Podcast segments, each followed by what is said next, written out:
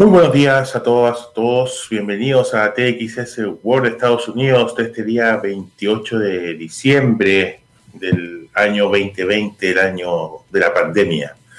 Eh, es el último lunes del año y también nuestro último programa de esta temporada. No sabemos si volveremos, así que eh, podríamos decir que nuestro último programa también, pero ha sido una experiencia muy enriquecedora, muy gratificante. Y, quisiera agradecerles todo este tiempo, hemos tenido muchas conversaciones interesantes y no vamos a hacer menos en nuestra última edición. En el día de hoy tenemos una invitada súper interesante de eh, una organización que trabaja directamente con el comercio local en Nueva York, especialmente en el sector de, de, Queens y el Bronx.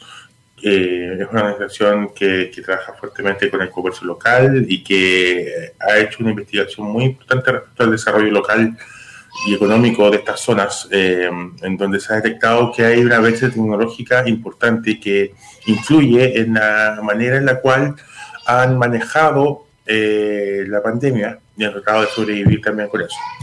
Así que sobre estos temas vamos a conversar con Dayana Torres un ratito más cuando se conecte. Eh, en noticias navideñas, eh, la tecnología tuvo un rol protagónico en la adquisición de eh, regalos navideños. por supuesto que las consolas de videojuegos se llevaron todos los premios en términos de compras online. La, la PlayStation 5 fue arrasada por los compradores en todo el mundo prácticamente y se, agotó, costó mucho encontrar. Eh, Amazon repartiendo regalos también tuvo un, crecimiento exponencial, lo cual le ha significado muchos cuestionamientos respecto a la generación de empleos que está generando por la automatización de procesos también involucrados en la distribución de estos productos que está ocupando Amazon. Así que eh, fue una Navidad bastante agitada en términos tecnológicos. Eh, hay mucho elemento eh, comercial que analizar, pero también hay elementos que tienen que ver con las personas directamente. Eh, se continúa investigando el, hackeo a las instituciones norteamericanas, aparentemente hecho por, hackers rusos, y nuevamente se pone en el tapete la eh, privacidad de la información, el acceso a información y también la forma en la cual se generan estrategias digitales por parte de los gobiernos. Eh, muchos se están preguntando cada vez más fuertemente si es una buena idea externalizar tanto servicio digital en manos de privados. Eh, sobre todo considerando el tipo de información y el nivel de información que manejan los gobiernos. Eh, son discusiones que están dando a nivel de congresos, a nivel de sociedad civil y eh, que hay que seguir atentamente porque sin duda podemos sacar lecciones importantes para replicar en Chile. Em, así que hay que estar atentos, sobre todo con el tema de la privacidad de la información y los datos. Sé que hay una ley de datos que está en discusión en Chile y que es importante em, ponerle ojo. Así que eso es todo por hoy. Vamos a ir con una canción ahora y volvemos con la entrevista. Vamos con The Magic Numbers, Love Me Like You.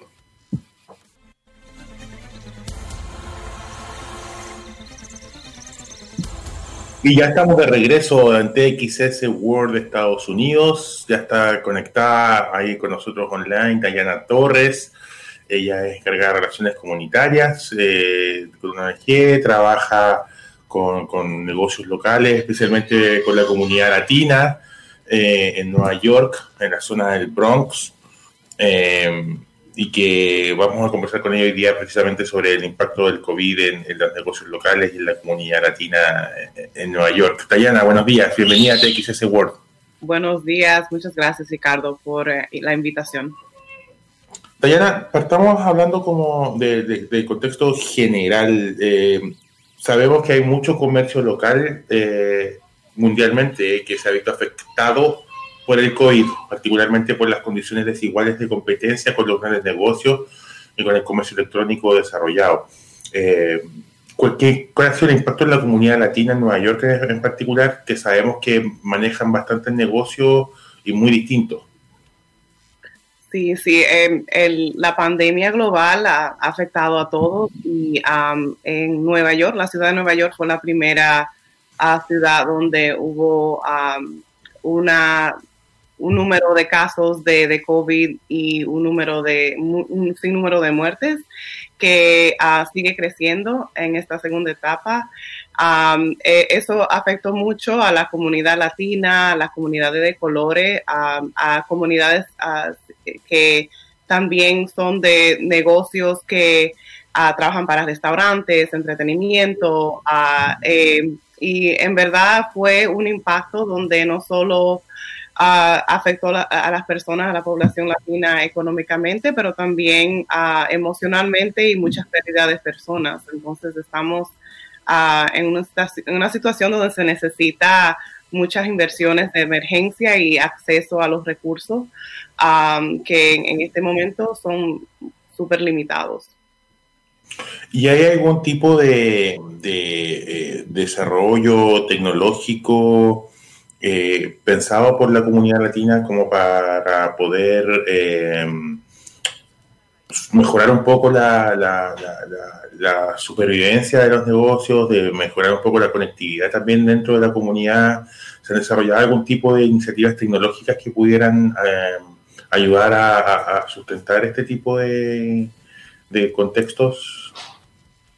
Bueno, en, la ciudad de Nueva York hay 8 millones de habitantes promedio y, 2.5 millones de, hispanos. Y la, comunidad hispana ha, crecido fuertemente en el, en, el país en, eso de desarrollar negocios nuevos al doble que todas las otras minorías.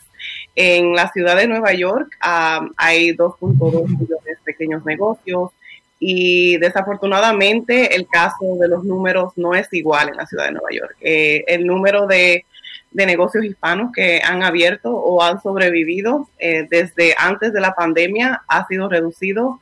Um, eso también ha, sido impactado por la tecnología. Muchos negocios no han podido seguir eh, creciendo o seguir sobreviviendo con los cambios tecnológicos.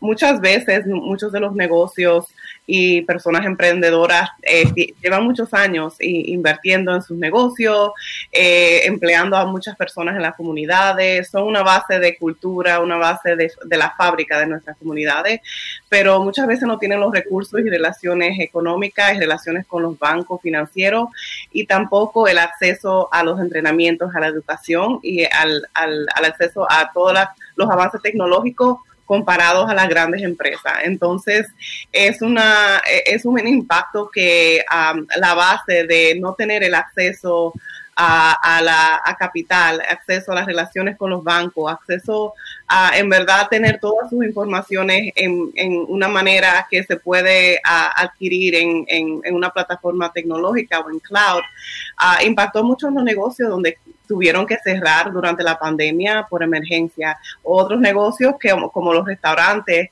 donde ha, ha visto un, incremento de gente ordenando comida por correo, ordenando comida para cocinar en la casa, para preparar en la casa, pero muchos de los pequeños negocios no han podido competir con o, o seguir uh, sobreviviendo con, con, la competencia de Uber Eats y, um, y todas todos los ejemplos de, de um, plataformas de delivery que en verdad le afecta mucho a, los costos de, los empleados y a los costos del negocio. Ah, el acceso a tecnología en verdad puede hacer la diferencia entre un negocio seguir creciendo y seguir sobreviviendo en la ciudad de Nueva York y más con el distanciamiento social y, y ahora mismo, por ejemplo, todos los restaurantes que que están en nuestras comunidades no pueden tener a personas dentro del restaurante comiendo. Entonces, eso ah, no permite que ah, el restaurante pueda seguir vendiendo de una forma que ah, pueda mantener los empleados trabajando y pagándolo. Entonces, a los empleados y todas las personas que trabajan para entretenimiento, restaurantes y negocios que han sido impactados uh, mayormente, están pasando por un momento bien difícil para poder pagar todos los, uh, los biles, como decimos nosotros. Uh, y entonces en la tecnología en la casa es otro, o, algo que para poder a, tener acceso a los programas del país y los programas del, de la ciudad, eh, muchas veces tienen que aplicar online y no tienen el acceso a Wi-Fi, broadband. Uh, hubo un reporte recientemente que más de 53% de las comunidades de color en Nueva York no tienen acceso a Wi-Fi en la casa. Entonces es bien difícil para familias y para pequeños negocios poder estar al tanto de los recursos que están dispuestos, um, que son para ellos porque no tienen el acceso y la comunicación y, el entendimiento también de poder procesar aplicaciones online. Diana, ¿y hay algún tipo de estrategia, eh, ya sea por parte del Estado o por parte de la ciudad, en conjunto con, con, ONGs u, organizaciones comunitarias, que estén desarrollando algún tipo de iniciativa para reducir estos gaps de, de acceso y también de, habilidades, porque si no tienen acceso no pueden saber cómo manejarlo, eh, cómo acceder a tecnología, etcétera. Eh, sobre todo la comunidad latina, que, que, se ve siempre súper importante, pero que parece ser que no está totalmente considerada en, muchas políticas de apoyo.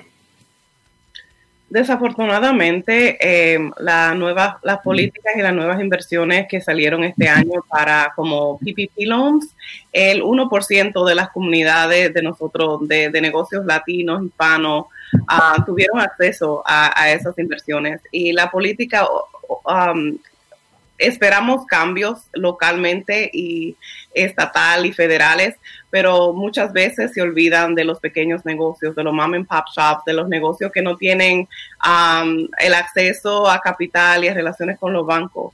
Y a relaciones para, um, en verdad, eh, estar en, la posición de que se le oiga sus necesidades.